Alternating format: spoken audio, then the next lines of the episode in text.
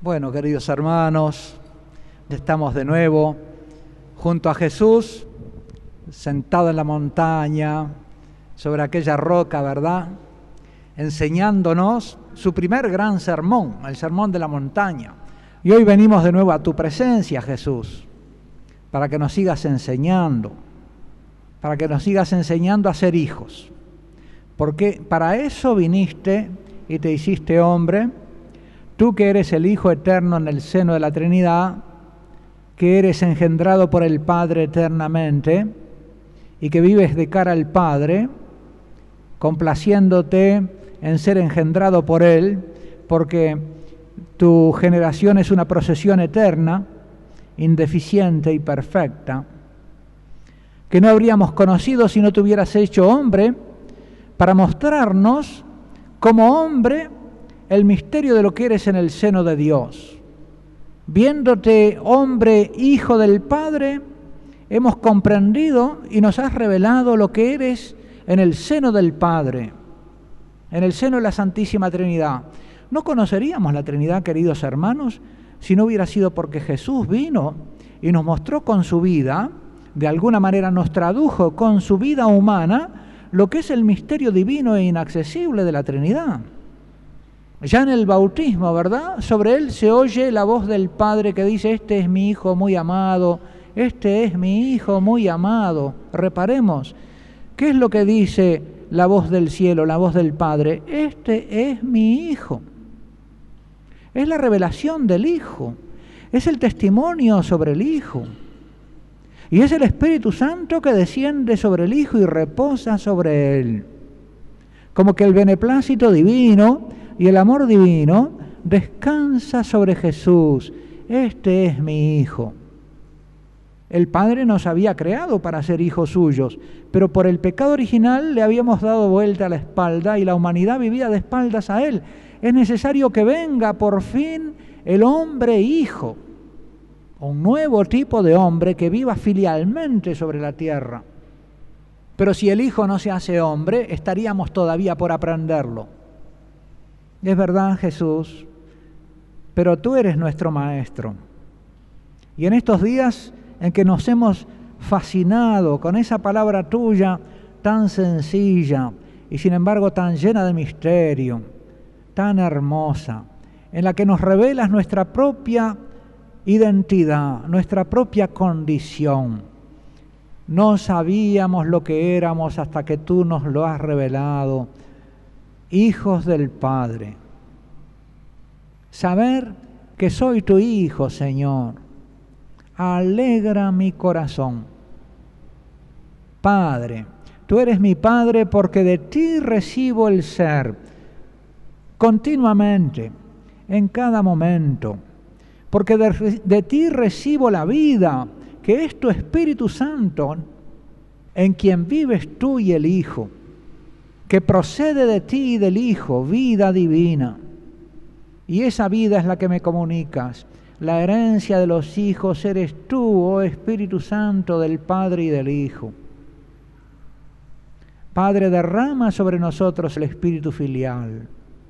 Ese Espíritu con el que tú haces corazones nuevos, como le prometiste a Jeremías y a Isaías. Yo quitaré de vosotros el corazón de piedra y pondré en vosotros un corazón de carne, mi espíritu lo cambiará. Y andaréis por otros caminos. Claro, por el camino del Hijo. Yo soy el camino. Nadie va al Padre si no es por mí. Gracias Jesús por hacerte nuestro camino para ir al Padre, por hacerte nuestro Maestro para ser hijos. Hemos meditado, nos hemos iluminado con este sermón de la montaña. Y volvemos a ti hoy para que nos sigas enseñando con tu enseñanza, con la luz de las escrituras y de los santos apóstoles, acerca de este misterio de la nueva vida, de la regeneración. Para que no sea para nosotros solamente una verdad mental, una verdad que está en la cabeza, que hemos aprendido en el catecismo, pero que no ha bajado hasta nuestro corazón y que todavía no gobierna nuestra vida. Para que podamos rezar el Padre nuestro no solo con los labios, sino con el corazón, con el deseo. Llena nuestros corazones del deseo filial, del deseo de los hijos.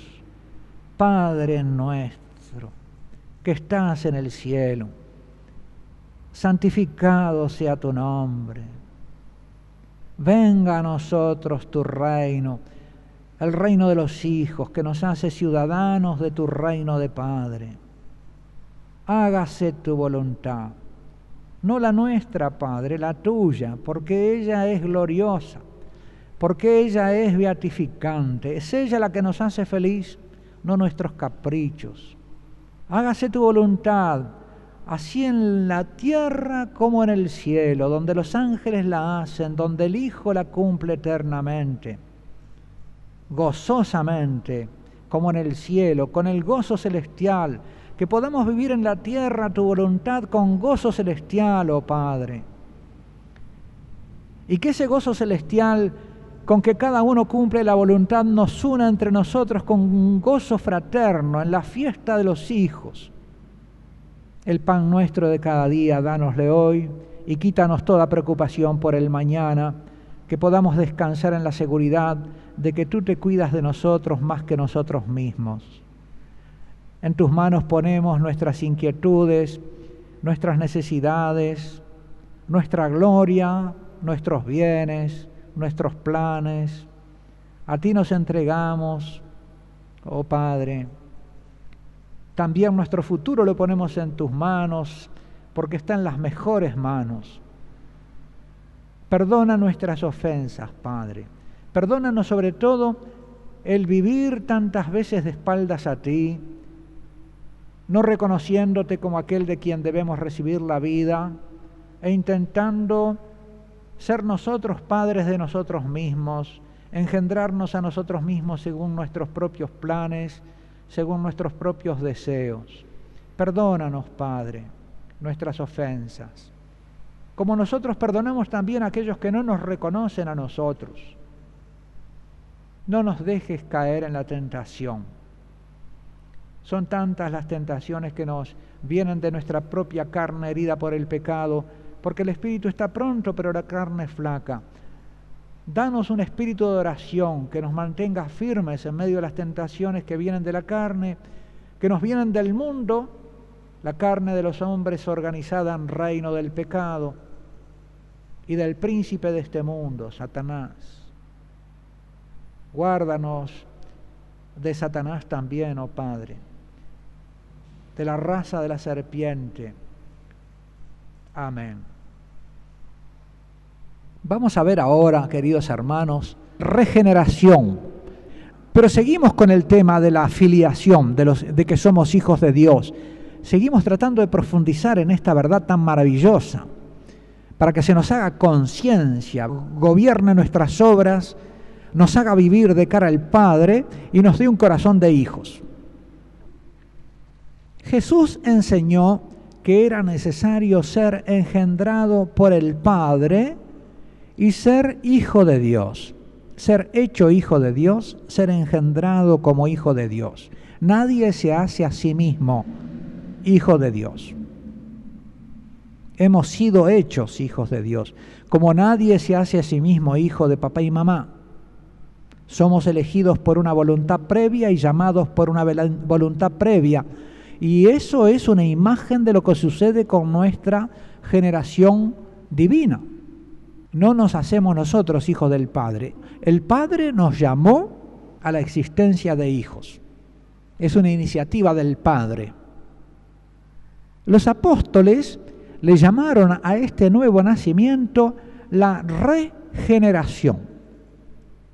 En griego, la palingenesia Palin quiere decir de nuevo en griego. Ser engendrado de nuevo. Es un punto capital de la enseñanza de Jesús que le repiten los apóstoles, lo continúan predicando, porque es capital, es el centro. Podríamos decir, ¿cuál es la esencia del ser cristiano? Ser hijo. Es un tipo de hombre que recibe todo su ser del Padre y lo recibe no de una vez para siempre, sino en cada momento, siempre vive en actitud de recibirse del Padre, de recibirse a sí mismo del Padre. De modo que va siendo aquel que el Padre quiere, recibe su identidad, su biografía, su vida, todo lo recibe del Padre y lo recibe agradecido y feliz. Se trata de una generación divina, permanente. Siempre me está engendrando el Padre, por la cual el Padre engendra a sus hijos en esta vida y en la eternidad. Si me estará dando el ser eternamente, me estará comunicando su vida eternamente y me estará haciendo ser yo mismo eternamente y en la gloria lo estaré amando eternamente. La gente que no ama a Dios no consigue imaginarse la felicidad del cielo. Dice, qué aburrido va a ser eso. ¿Por qué? Porque no tiene ya la felicidad que le permite imaginarse lo que va a ser esto eternamente. Esta felicidad que tengo de recibir la vida de mi Padre y de amarlo con todo mi corazón y que me hace feliz aquí abajo, a pesar de que pueda tener dificultades que la gente diga, pero che, ¿cómo aguantás? Uno se encuentra con esos enfermos, ¿verdad? Que tienen lleno el corazón de, de felicidad filial y que uno diría, ¿cómo es posible que sea feliz en esa situación? El Padre nos da el ser eternamente. Me pensó desde la eternidad, me atrajo a la vida y a la existencia en un momento de la historia, pero me hará existir eternamente en su presencia. Somos eternos. Recibiremos vida eterna. Y los hijos reciben consciente y activamente el ser que le viene del Padre. Ser hijo es eso, vivir recibiéndose del Padre, en forma activa y gozosa. Mi alma engrandece al Señor y mi espíritu se regocija en Dios mi Salvador, porque me veo mi pequeñez.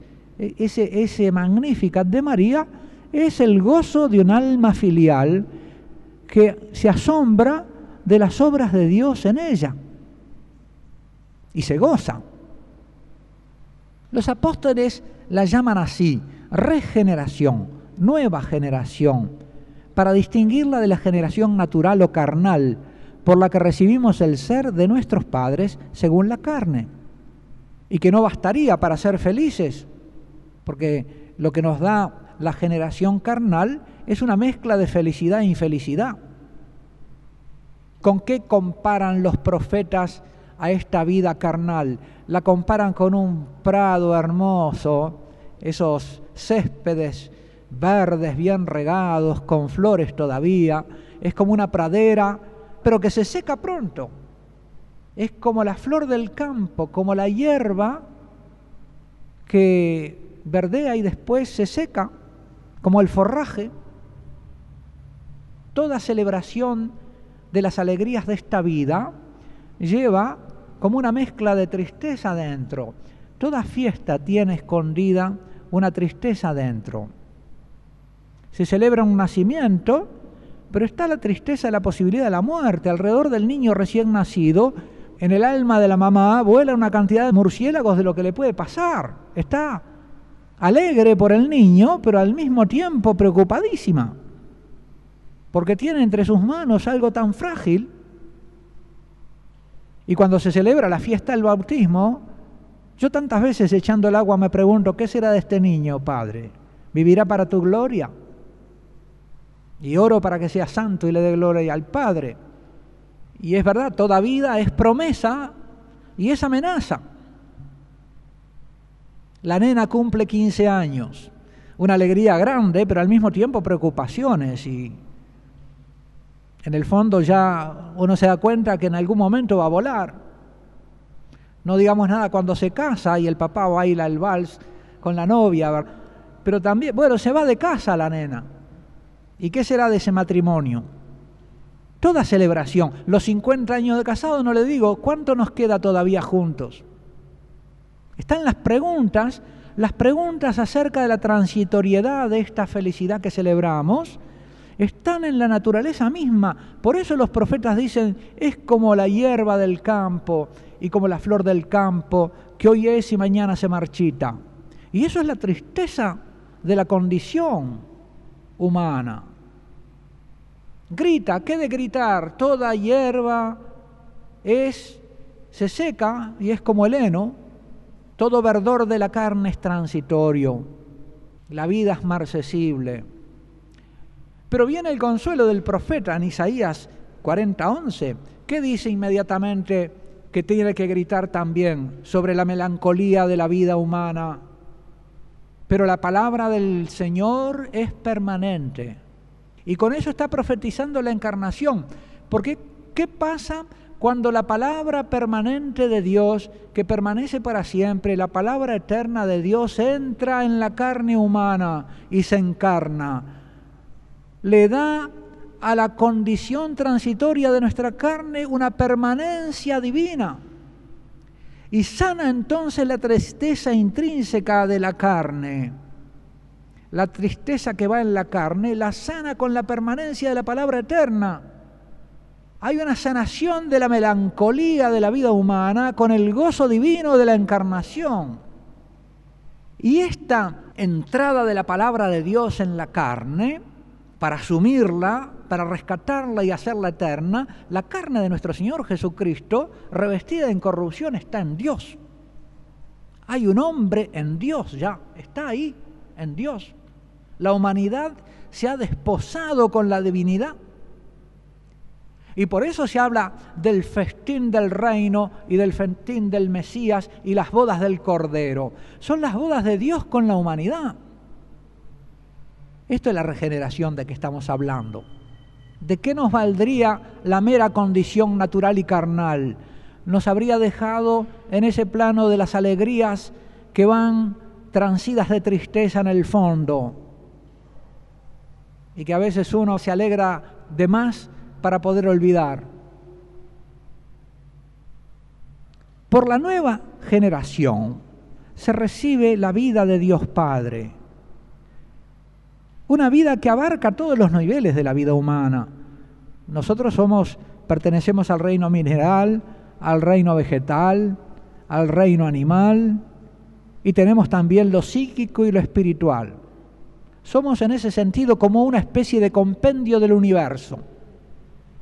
Cada ser humano tiene asumido en sí lo mineral, lo vegetal, lo animal y además lo excede con lo psíquico y todavía lo excede más con lo espiritual.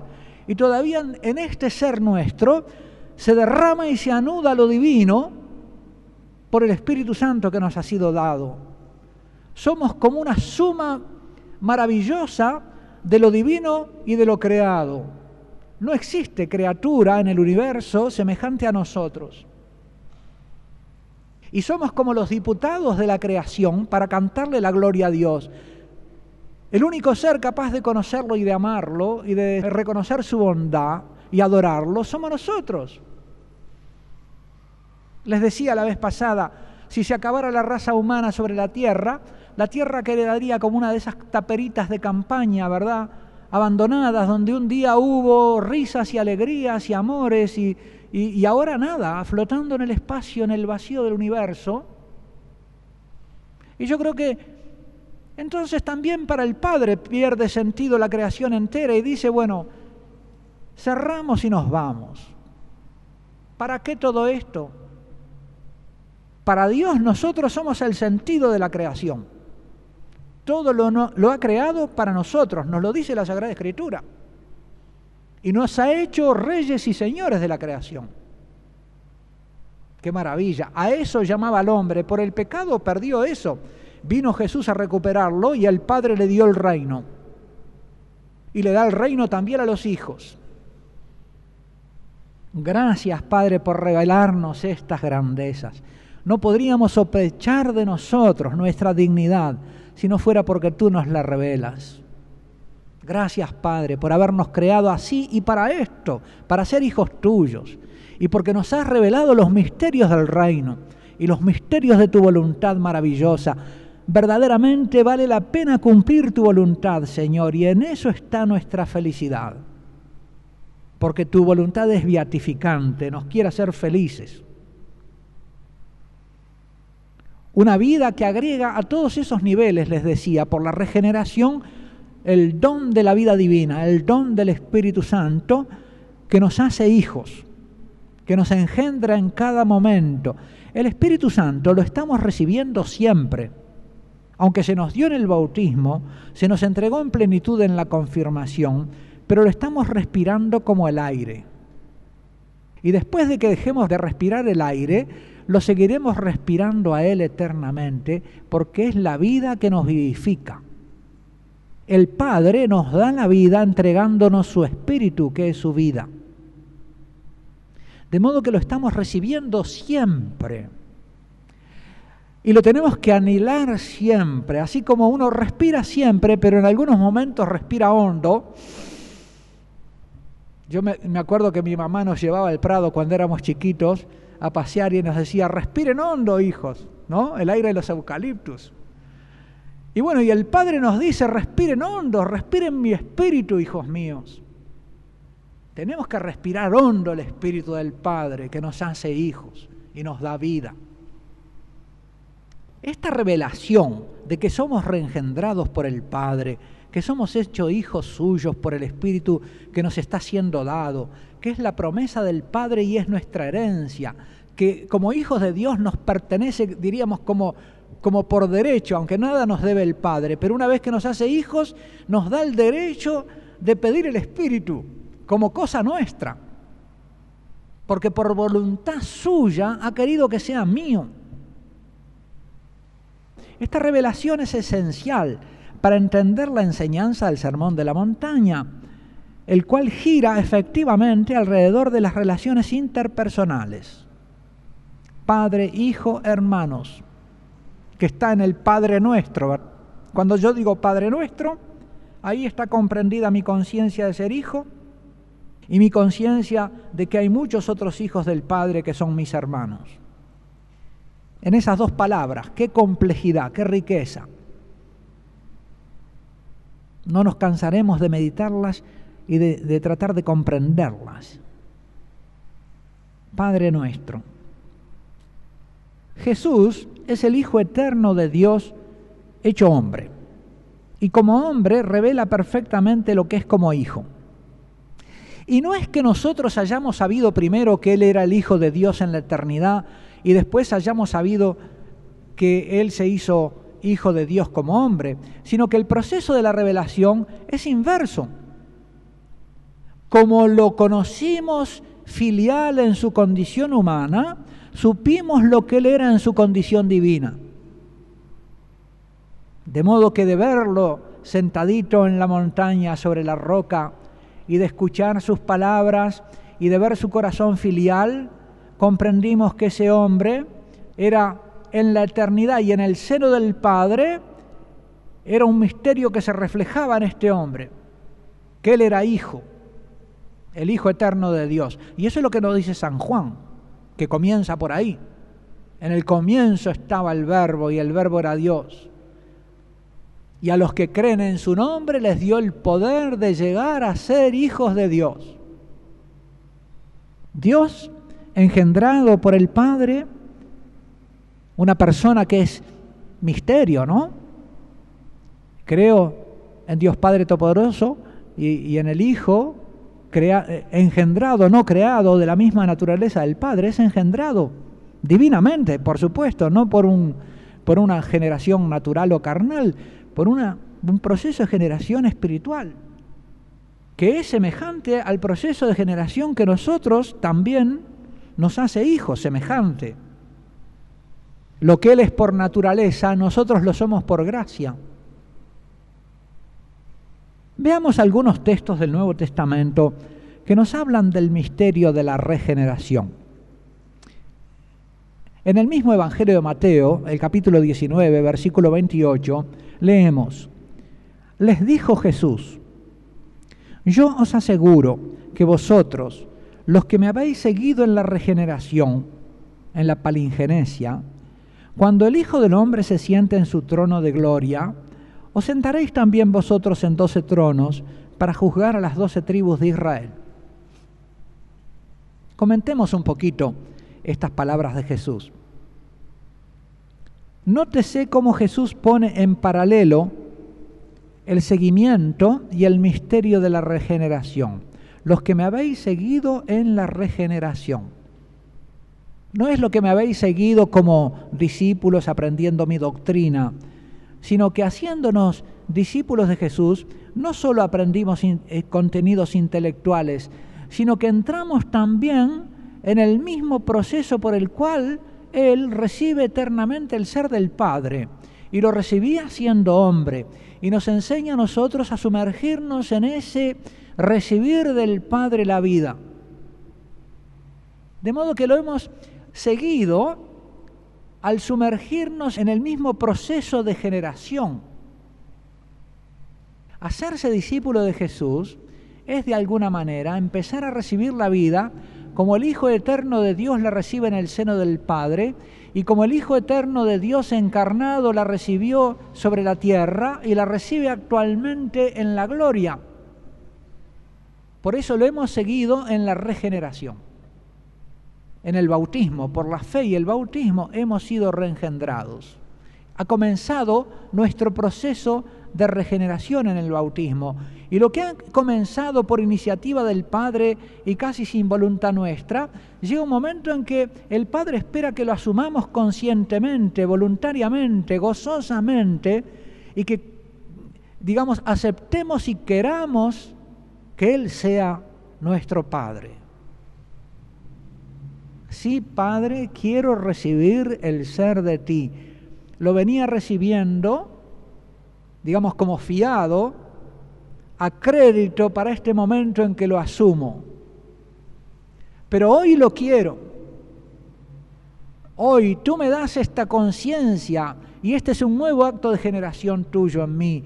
Me das esta conciencia de que soy tu hijo. Lo era antes de saberlo, ahora lo sé. Y al hacérmelo saber, me engendras más como hijo tuyo. Seguir a Jesús como maestro entonces es seguir al Hijo en el camino de ser y vivir como hijos. Pero es como zambullirnos en su filialidad. Entrar en comunión con su filialidad. Y en la Eucaristía es como si nos comiéramos y nos sumergiéramos en el mismo banquete del Hijo y nos comiéramos la filialidad del Hijo, participando en la mesa de los hijos nos hiciéramos unos con Jesús, uno solo. Porque por Él, con Él y en Él, a ti Dios Padre Todopoderoso, todo honor y toda gloria. Él es el Hijo que le da la gloria perfecta. Pero yo me uno a ese Hijo en la gloria y por Él le doy yo también filialmente la gloria al Padre. Y me alegro de que no haya nadie que le pueda dar una gloria tan perfecta o mejor dicho, me alegro de que en Él le pueda dar la gloria que yo no podría darle. Y entonces mi corazón de hijo se alegra. Otro texto en que Jesús habla extensamente de este nacer de nuevo. Jesús le dice a Nicodemo, Juan capítulo 3, en verdad, en verdad te digo, ese en verdad, en, amén, amén, yo te digo, hemos oído ese os digo, que significa la autoridad propia con que Jesús habla. Yo te digo, es la roca de su palabra, ¿verdad? Amén, amén. Cierto, cierto, yo te digo, Él sentado sobre la roca, Él es la roca. El que construye su casa sobre mi palabra, la construye sobre la roca. Estamos seguros de tu palabra, Señor.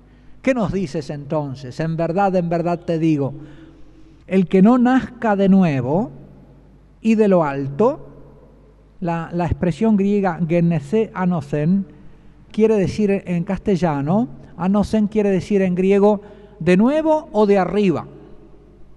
Y sin duda que San Juan quiere decir las dos cosas cuando, una, cuando usa esta palabra griega ambivalente.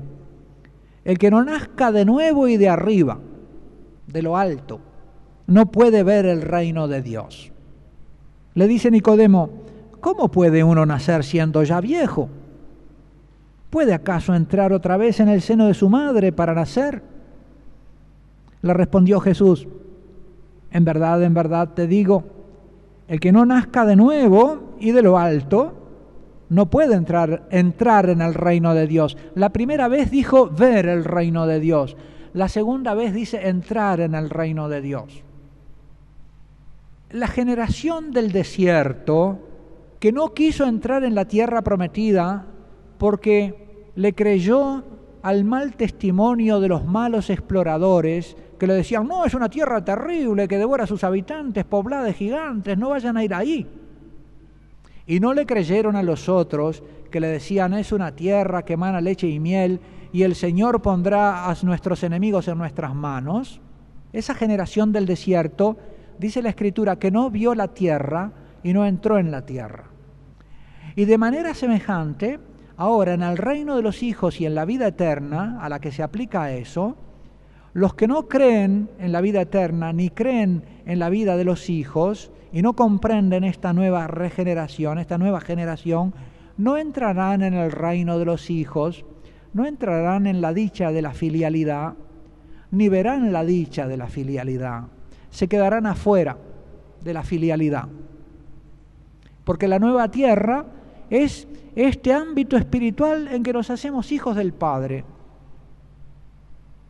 Y sigue Jesús, lo nacido de la carne es carne, lo nacido del Espíritu es Espíritu. Ven, acá tienen, acá podemos recoger entonces el fruto de las explicaciones que le di antes sobre la carne y el Espíritu y las dos generaciones. Jesús está hablando de dos generaciones distintas. Tenéis que nacer de nuevo y de lo alto. No te asombres de que te haya dicho, tenéis que nacer de nuevo y de lo alto. El viento, es decir, el espíritu, porque en hebreo la palabra ruach significa tanto espíritu como viento, es, ambivalente. El viento, el espíritu, sopla donde quiere.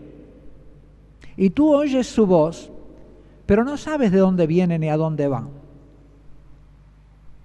Así es todo el que nace del espíritu. Respondió Nicodemo, ¿cómo puede ser eso? ¿Cómo puede ser eso de nacer del Espíritu? Comprendo lo que es nacer de la carne, pero nacer del Espíritu, ¿cómo puede ser eso? ¿Me tengo que convertir en un ángel? Jesús le respondió, ¿tú eres maestro en Israel y no sabes esto? Nicodemo se extraña porque está, pienso yo, haciéndose un planteo intelectual del tema de la regeneración, en vez de mirar a Jesús que tiene adelante y ver al Hijo y comprender quién es y hacerse discípulo suyo y empezar él mismo a ser hijo del Padre, entonces empezaría a vivir como hijo y ya no habría problema en comprender lo que Jesús le dice. Pero si no vas adelante con la vida a vivir como hijo, ¿de qué te sirve comprender intelectualmente de qué se trata. Tú eres maestro, ¿de qué te sirve tu sabiduría? Tenés que hacerte discípulo y aprender a ser hijo. Y entonces te haces maestro, porque entonces conoces al Padre. Esta es la vida eterna, que te conozcan a ti. Lo conoces al Padre no tampoco de manera teórica, sino como hijo. Conocemos a las personas desde dentro de una relación con ellas. Cuando la miramos desde afuera de la relación o desde afuera de una relación, no las conocemos realmente. Tenemos un conocimiento objetivo de ellas, pero no interpersonal. Y así con Dios, mientras yo no conozco al Padre como hijo, no lo conozco de ninguna manera. ¿Y cómo puedo empezar a conocerlo como hijo? De repente, mirando cómo Jesús es hijo, aprendo yo de mi hermano mayor a tratar con el Padre como hijo. En este texto Jesús le explica Nicodemo la necesidad de la regeneración. Tenés que ser reengendrado de lo alto por el Padre. Se trata de ser engendrado de nuevo, de nacer de nuevo y de lo alto. La preposición griega anocen significa ambas cosas, de nuevo y de lo alto. Y Juan intenta hacer valer su ambivalencia. Es también un nacimiento que viene de lo alto, de Dios Padre, y que sobra del Espíritu Santo, al que la Iglesia se complace en llamar Señor y dador de vida. El Espíritu Santo es dador de vida, es vivificante, vivificador. Una, una pequeña, un pequeño paréntesis, quizá distractivo, pero que me parece que puede ser instructivo. La palabra ruach en hebreo se usa a veces como masculino y a veces como femenino. Cuando es el viento, un, ruach material, es masculino. Y cuando es el Espíritu Santo de Dios, es femenino. Dice, Haruach Hakedosha, la ruach santa.